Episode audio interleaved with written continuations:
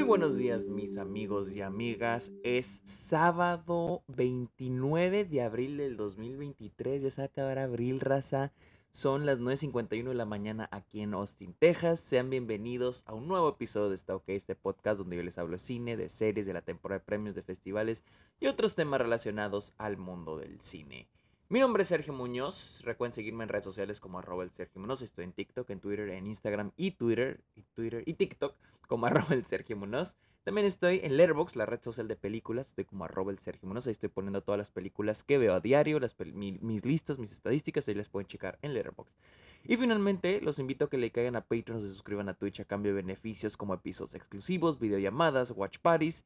Eh, de hecho, acabo, ayer acabo de subir un episodio exclusivo eh, analizando tres escenas, una de Zodiac, una de Terminator y una de Misión Imposible. Para que vayan a checarlo, tienen que suscribirse a Patreon, únanse a la comunidad de Patreon. Y finalmente, háganme un favor, vayan a Apple Podcast, busquen Está OK y déjenle una review al podcast. No importa si escuchan el podcast en otra plataforma, vayan a Apple Podcast y déjenle una, review a esta OK. Amigos, hablemos de Interstellar de Christopher Nolan, la cual ya cumple nueve años desde que se estrenó y ayer tuve la oportunidad de verla en, en IMAX. La pasaron en IMAX acá en Austin y lo más chingón es de que eh, esta es una de las pantallas más grandes de Estados Unidos, probablemente una de las más grandes de todo el mundo. Aquí en Austin la tenemos en el Museo Bullock, en el Museo de, Arte de Texas. Y. Pero bueno, ahorita les entro, a detalle de mi experiencia.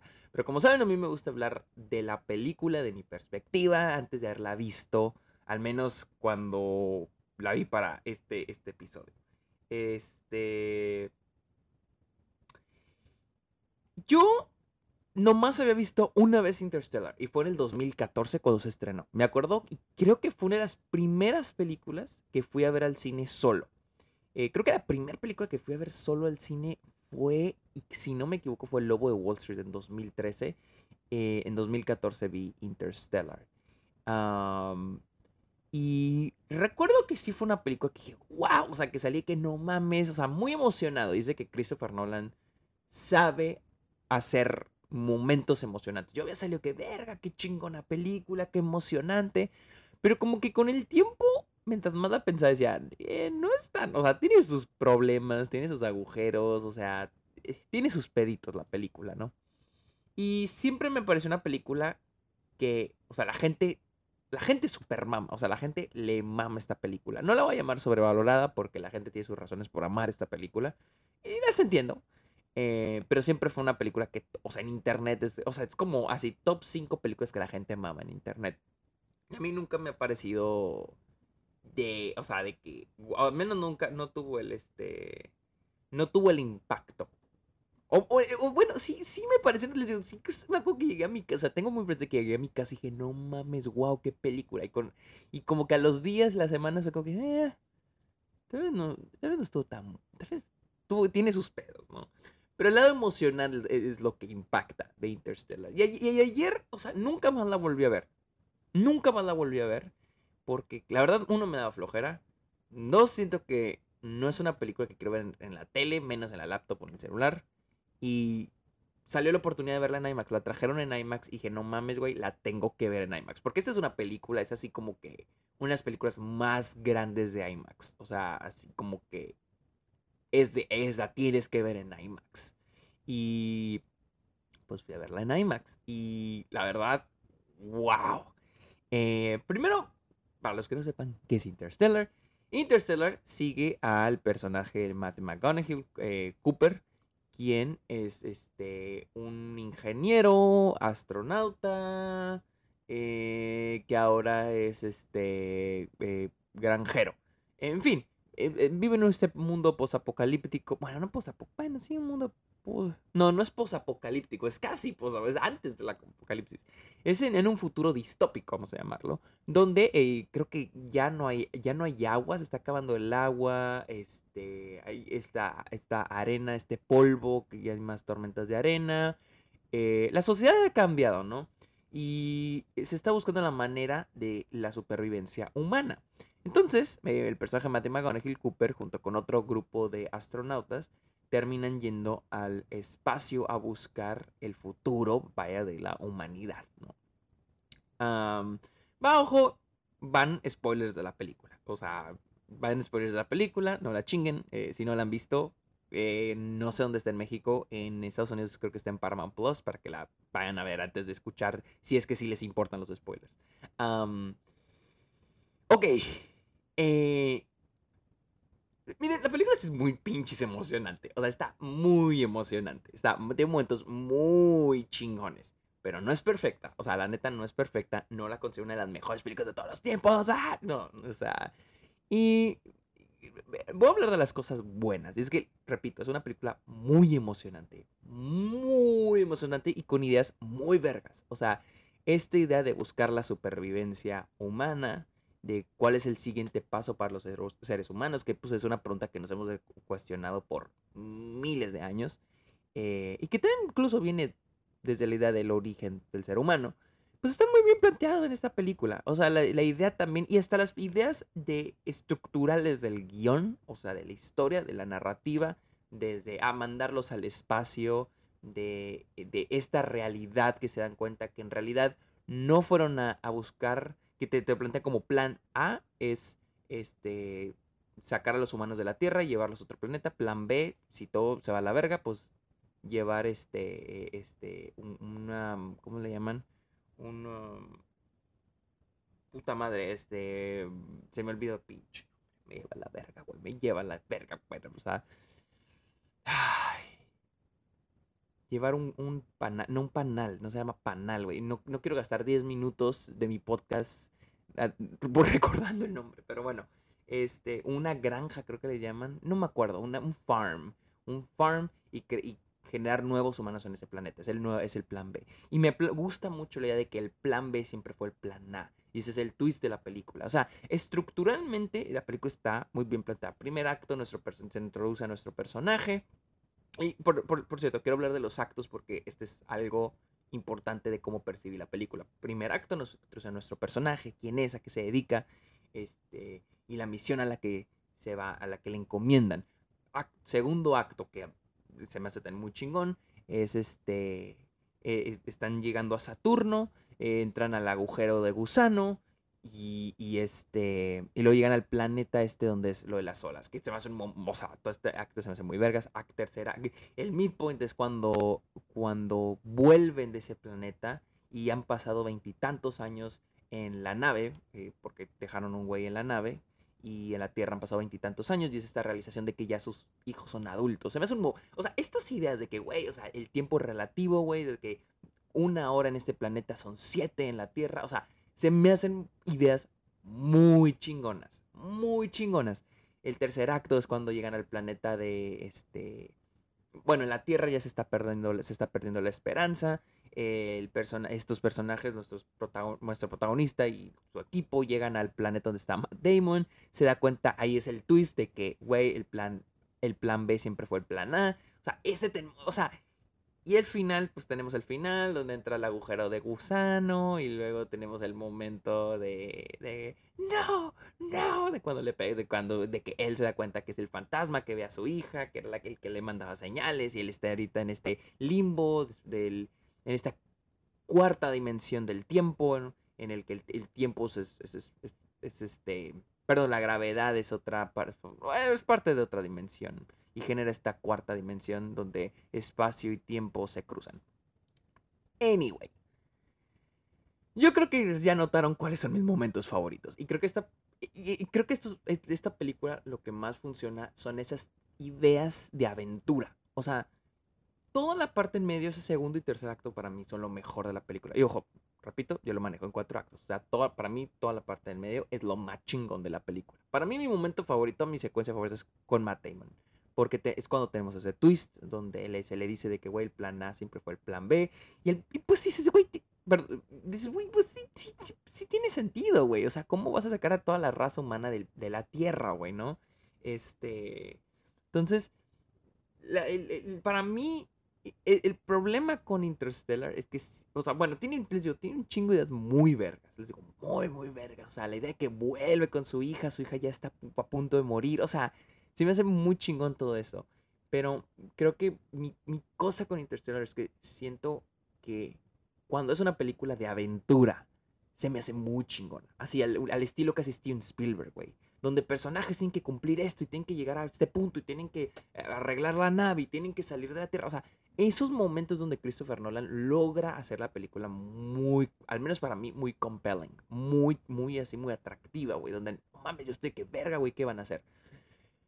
Mi cosa es que la película realmente se esfuerza un chingo para ser profunda y poética. Cuando siento que no, güey. O sea, siento que no. O sea, hay unos diálogos, güey. Aquí en esta película hay unos diálogos. Hay dos tipos de diálogos que no me encantan. Hay unos diálogos donde se pone así como que poético, como que William Shakespeare se puso a escribir los diálogos, como cuando Matthew McConaughey dice que antes mirábamos a las estrellas y decíamos a dónde vamos a llegar. Ahora vemos el polvo y pensamos en dónde vamos.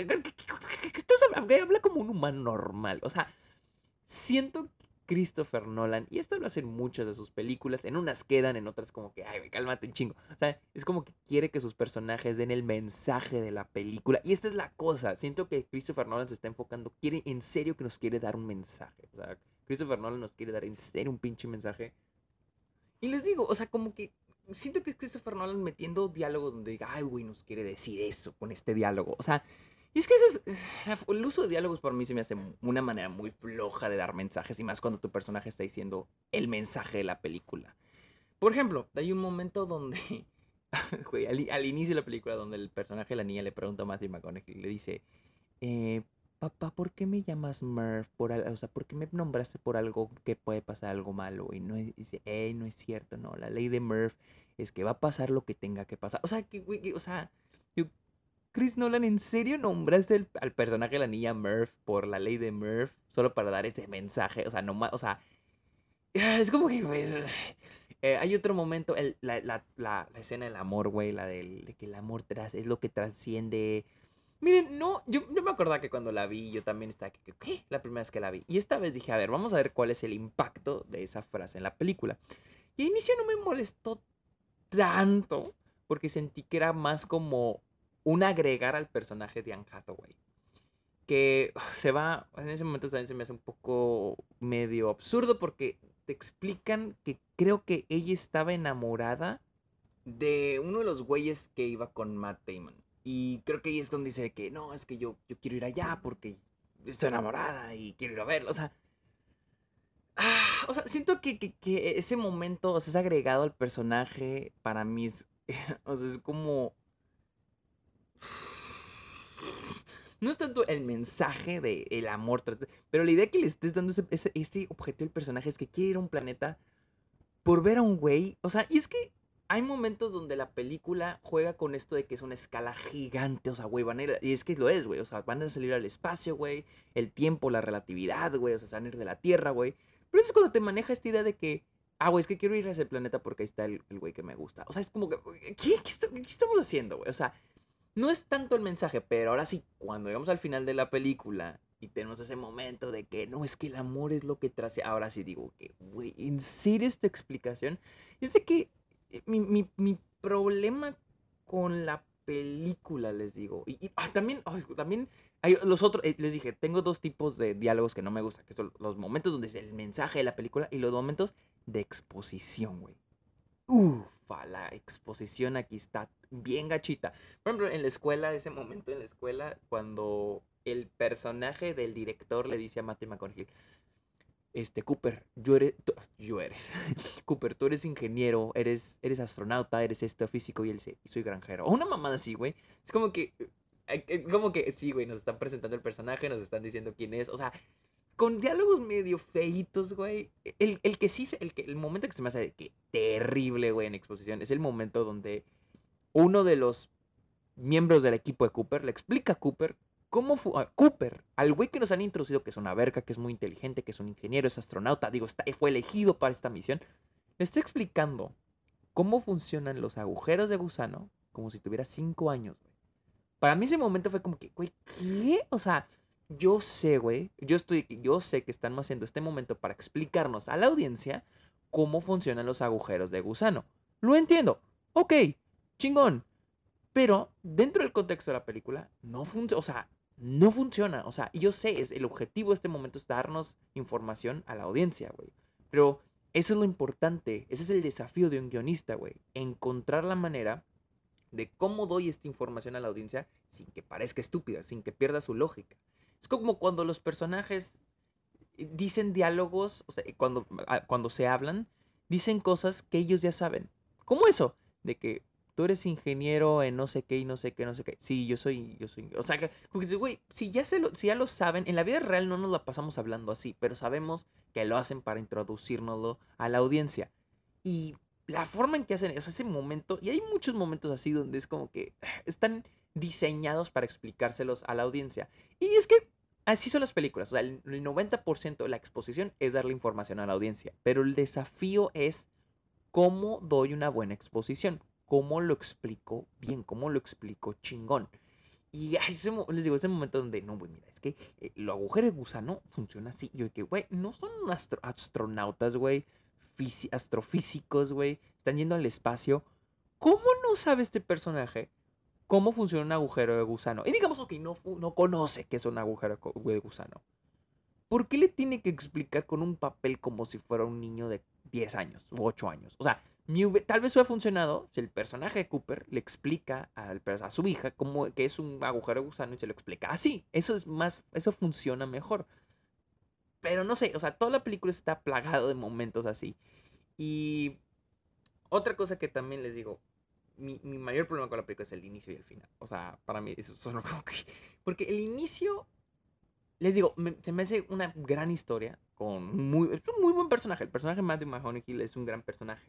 Pero, o sea, el hecho que tenga que dejar a su familia, güey, e irse al espacio, güey, sabiendo que va a durar años sin verlos, por este día que le vendieron por salvar al mundo.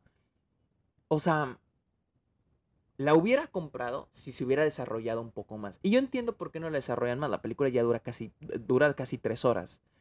Pero el momento en el que encuentran las coordenadas y los llevan a la NASA y luego los agarran por, por meterse y luego de repente le dicen, le proponen irse al espacio, güey. Y luego él ya le dice a su hija, sabes que me voy a ir, voy a durar muchos años y ahí nos vamos. Todo eso dura unos 10 minutos, o sea, no dura mucho. Toda esta explicación, todo ese desarrollo dura 10 minutos cuando yo sentí que necesitaba más fuerza. O sea, porque en realidad yo no compro la idea de que de que así te digan de que, ¿sabes qué, güey? Esta es una misión, te tienes que ir al espacio, tienes que dejar a tu familia, pero pues vas a salvarlos. Y después los vas a volver a ver. O sea, es que... Este es otro momento donde estas ideas de gran escala las hacen chiquitas, como que, ah, pues vámonos al espacio. O sea, como, ah, como si fueran nada. Y a mí es donde me saca poquito de la película. Y al final también, ese momento en el que, pues, eh, Matthew McConaughey cae, bueno, Cooper cae en este, eh, en este limbo dimensional. Les digo, este, este, es un momento que se me hace muy chingona la idea. Visualmente está muy vergas. Pero la explicación también se me hace como que, güey, o sea, me genera más preguntas. O sea, y la explicación es de que, no, hay una dimensión. O sea, de repente escucha la voz de, creo que era uno de los de su equipo y les dice que no, es que este, hay una dimensión donde nos salvaron y mira, aquí te las instrucciones de aquí, mira, está aquí la solución y mira, mándasela a Murph. Ese, ese, momento, ese momento de, la quinta dimensión donde está este, este Matthew McConaughey, es, es, más un momento que funciona para el twist de eh, él era el que le mandaba mensajes a ella. Y ese momento emocional donde le dice, no te vayas, quédate. O sea, funciona para eso y es un momento muy chingón cuando funciona para eso. Pero como resolución de mándale la, mándale la, resolución a la ecuación a tu hija para que se, para que se solucione todo este pedo. Me genera más preguntas de que, o sea, se me hace muy oportuno. O sea, esta idea de, güey, este, eh, mándasela. Ese me hace, es un momento muy oportuno y es, ah, como que no me encanta. O sea, les digo, no me encanta. Y repito, esta es mi cosa. Creo que la película, cuando es una película de aventura, porque los dos primeros, o sea, el segundo acto y el tercer acto, o sea, todo lo en medio, se me hace verguísimas, güey. O sea, ese momento de las olas, güey, se me hace bien chingón. Visualmente la película está espectacular y eso es lo que les iba a decir. La vi en IMAX y al parecer el cine al que fui es uno de los pocos cines en el mundo que presenta las películas que, bueno, que tienen esta, este formato en 1.43 a 1 aspect ratio, que es el aspect ratio cuadrado. Y, güey, no mames. O sea, la primera escena en IMAX yo estaba con la boca abierta. O sea, que cada escena, bueno, cada escena en IMAX es de que, verga, güey, qué mamón se ve este pedo. Visualmente se ve muy chingona, pero para mí, esa es mi cosa con la película. Cuando se trata en los momentos de aventura, güey, cuando están, tienen que hacer cosas, güey, es donde está muy bien escrita. O sea, es donde funciona mejor. El momento de Matt Damon, ese twist, o sea, se me hace muy chingón. Y sé que estructuralmente, o sea, si me presentas el, el outline de la película con todas las ideas, digo, güey, qué vergas película, la quiero ver, güey. Y está chingón, es una película de aventura muy, muy chida, güey. Pero mi cosa es cuando Christopher Nolan, en serio, en serio, le está empujando para dar un mensaje y ser poética y mira, qué profunda cuando siento que las películas pueden ser profundas cuando funcionan por sí mismas, aunque sea una película de acción, aunque sea... Digo, está Top Gun Maverick, o sea, es una película, no se esfuerza por darnos diálogos de, mira qué profundos somos, pero hay un mensaje tras de la película. Y los momentos de aventura en, en Interstellar me recuerdan mucho incluso a Steven Spielberg. Esos momentos de, de que, ah, nuestros personajes tienen que llegar de punto A a punto B, pero para eso tienen que solucionar punto A, digo, A punto 1, A punto 2, punto 3, y luego las cosas se dificultan y las cosas para nuestros personajes se ponen más difíciles, güey. Ese momento cuando, ah, güey, a mí se me hace impactante. Todo me acuerdo cuando la vi la primera vez y ayer también segunda vez, cuando llegan a esos momentos, a que no tienen que ser momentos de acción o de peleo, pero ese momento cuando llegan a la nave, de vuelta a no recuerdo el nombre, Miller, al planeta Miller, que se llama, no me acuerdo. Llegan y ven a uno de sus compañeros y, les, le preguntan cuántos años han pasado y él dice 23, 23 años, 4 meses y 8 días, una mamá así. Güey, ese momento para mí es como que verga, güey, porque te plantea los stakes de la película, o sea, que es de, güey, acaban de perder 24 años, 23 años o 24 años en, un, en ese planeta. Pues pasaron dos horas, tres horas, no, tres horas cigarrita y, ya, o sea, estos güeyes perdieron 27 años en la Tierra. O sea, esos momentitos son donde en realidad la película causa impacto. Esos momentos de aventura donde los, los, stakes se sienten fuertes de que, güey, esto es lo que va a pasar. Ahí es donde Interstellar se me hace muy chingón. O sea, esos momentos donde digo, verga, güey. Les digo, el momento con Matt Damon se me hace muy chingón. O sea, también estos planetas, o sea, se me hacen muy chidos que sean estos híbridos de la Tierra por ejemplo, el de las olas que es pura agua, güey. O sea, y, es, que genera esta sensación de, no, de estar atrapado, güey. De que este es un planeta, no hay nadie, güey. Es pura agua, güey. O sea, esa toma del cuerpo de uno de los, de los del equipo que, se queda atrapado en el de las olas, güey. Que, vemos el cuerpo así flotando en el agua. O sea, la, pura idea de ese cuerpo sacar, no hay ni un humano, nadie lo va a rescatar. Está millones años luz de, de la Tierra, güey. Nadie más va a volver a este planeta, güey y él se va a quedar ahí, su cuerpo se va a quedar ahí. O sea, esas ideas visuales, güey, que no necesito nadie que me esté diciendo un diálogo, explicándome lo que acaba de pasar. O sea, algo que se puede comunicar impacta de manera visual, güey. O sea, se me hace muy chingón. También el, planeta donde está Matt Damon, que es así con las nubes congeladas, güey, y, hay, y, hay este, como superficie arriba y superficie abajo, güey. O sea, se, me hacen muy creativos, güey. La, el momento del, del, este, del, del agujero negro está verguísimas también. También, no sé, yo todo el tiempo sé que la, la, las naves, la nave, cuando son las tomas exteriores, son miniaturas porque se ve verguísimas, güey. O sea, bendito Dios, que, estoy que seguro que ese no es CGI, es, es este, son miniaturas y se ven preciosas, güey, se ven chingonas, güey. Em, pero sí, les digo, la película no, no creo que Interstellar sea mala, sobrevalorada, pero tampoco creo que sea la, la mejor película de la historia. Siento que es una, una película de aventura muy chida, muy, muy chida. Y me gustaría que, que, Christopher Nolan no se tomara tan en serio a sí mismo, o al menos sepa qué película está haciendo. volvemos al ejemplo de Steven Spielberg. Steven Spielberg lanzó Jurassic Park el mismo año que lanzó La lista de Schindler películas totalmente diferentes. Muy, o sea, años luz de diferencia. Y él sabe qué hace con cada una de ellas. Jurassic Park es una película de aventura, no quiere dar mensajes a los para que te la pase chingón. Y probablemente sí hay un mensaje en Jurassic Park sobre, sobre los humanos y la naturaleza, pero Steven Spielberg no se está esforzando ni se está matando por de que los personas que entiendas el mensaje y la profundidad de la película. Mientras que con la lista de Schindler es una película sobre el holocausto, güey. Y no lo va a hacer de que, mira que no mames, qué vergas, mira cómo se pelean, mira cómo tienen que salir de esta aventura. No, güey, o sea, sabe lo que está haciendo. Y creo que Christopher Nolan aquí, ah, les digo, en serio empuja mucho la película porque es una película profunda y poética. Y al menos para mí, no funciona este esta explicación de lo del amor. Cuando, o sea, les digo, ese momento de lo del amor al principio creí que era más como bueno, es cosa del personaje de, de, de Brandt, el personaje de Anne Hathaway, pero pues está culero que le hagan esto a este personaje, pero bueno, pero después ya cuando funciona, que también les digo que también me pregunto, o sea, me genera muchas preguntas ese final de cómo llegó ahí. Y creo que la raz, lo más que te da la película es de que, ah, pues el amor, o sea, llegó ahí porque el amor, güey, ¿no? O sea, es que, ok. O sea, y más cuando estamos hablando de una película que se las da, todo el tiempo se las da de que muy científica. Y mira la, la fórmula, güey, la esta y la pinche explicación de esto y la explicación del otro. Em, y cuando dicen de que no, el amor, o sea, es como que, eh, ok, está bien. Y hasta eso, miren, les voy a decir la verdad.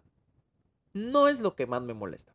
creo que lo que es, para mí es más como que quiere ser muy profunda y muy poética. Si fuera lo del amor la explicación final, pero sigue siendo una película de aventura, eh, lo compro, está bien. Simplemente creo que la película se esfuerza mucho con esto de, de dar una, un mensaje que se sienta profunda y filosófica y poética. Y, es que me recuerdo que cuando salió la gente decía de que, que no, es que la, esa película sí es así las películas más este accurate, más, más exactas a la ciencia, güey. O sea, me acuerdo que veo mucha gente que es eso. Y, y yo no espero que una película sea exacta a la ciencia y que, pero güey, tienes que respetar la lógica de tu película. Si te vas a poner muy científico con unas cosas, pues te necesitas ponerte más científico, al menos un poquito lógico con otras. Y creo que por eso lo del amor a mí como que me saca, o sea, ay cabrón, ¿no? O sea, la verga, ¿no? Y dices, ah, bueno, como en otras películas, como las películas de Disney, que dice, ah, es que el amor, el, beso de. Como en Trek, el beso del verdadero amor. O sea, pues sí, güey, pero es la lógica la película, güey. Que en Interstellar me estás planteando que, que, la ciencia y los números y la puta madre y la gravedad y la verga. O sea, y después de que, no, es el amor. O sea, es como que, ok. Pero. Pero sí. Eh, no, mames, o sea, la banda sonora de Hans Zimmer es, es una banda sonora muy vergas. O sea, sea, chingoncísimo. Una de las mejores de todos los tiempos. O sea, Hans Zimmer se la mamó, güey. O sea, me acuerdo cuando yo vi esa película, yo compré el soundtrack inmediatamente. Y me acuerdo que había una preventa y te regalaban cuatro canciones extras, güey. Y todo lo tengo, güey. Este, no, no, la banda sonó a este cabrón. Visualmente la película es espectacular, güey. está muy bien editada, güey. Hay un, hay, un momento que me gusta mucho. Uh, cuando, otra vez, el momento de Matt Damon, güey cuando Matt Damon está, sale del, al espacio, güey, y lo trae en la nave, y luego va a hacer docking con, el, con la chingadera esa que da vueltas. Y, y hay un intercutting. La, la, edición está muy chingona porque está entrecortando con el personaje de Jessica Chastain en la Tierra y que está, este, que está con el hermano, con Casey Affleck y le está diciendo que saquen a la familia, que por, por el polvo y la puta madre. O sea, me gusta mucho ese intercutting entre lo que está pasando en la Tierra y lo que está pasando en el espacio. Se me hace muy chido. Que a pesar de que probablemente no está ocurriendo al mismo tiempo, por la relatividad del tiempo, no, probablemente no está ocurriendo al mismo tiempo, se me hace un momento muy chido, se me hace muy bien editado y, que genera un impacto. Porque siento que los momentos de Jessica Chastain no tienen tanta fuerza. Siento que es más para empujar la, la trama de Cooper, lo cual no me parece mal, no me parece mal. Eh, o sea, el, hecho de que ella haya terminado trabajando ahí, o sea, eh, no me molesta.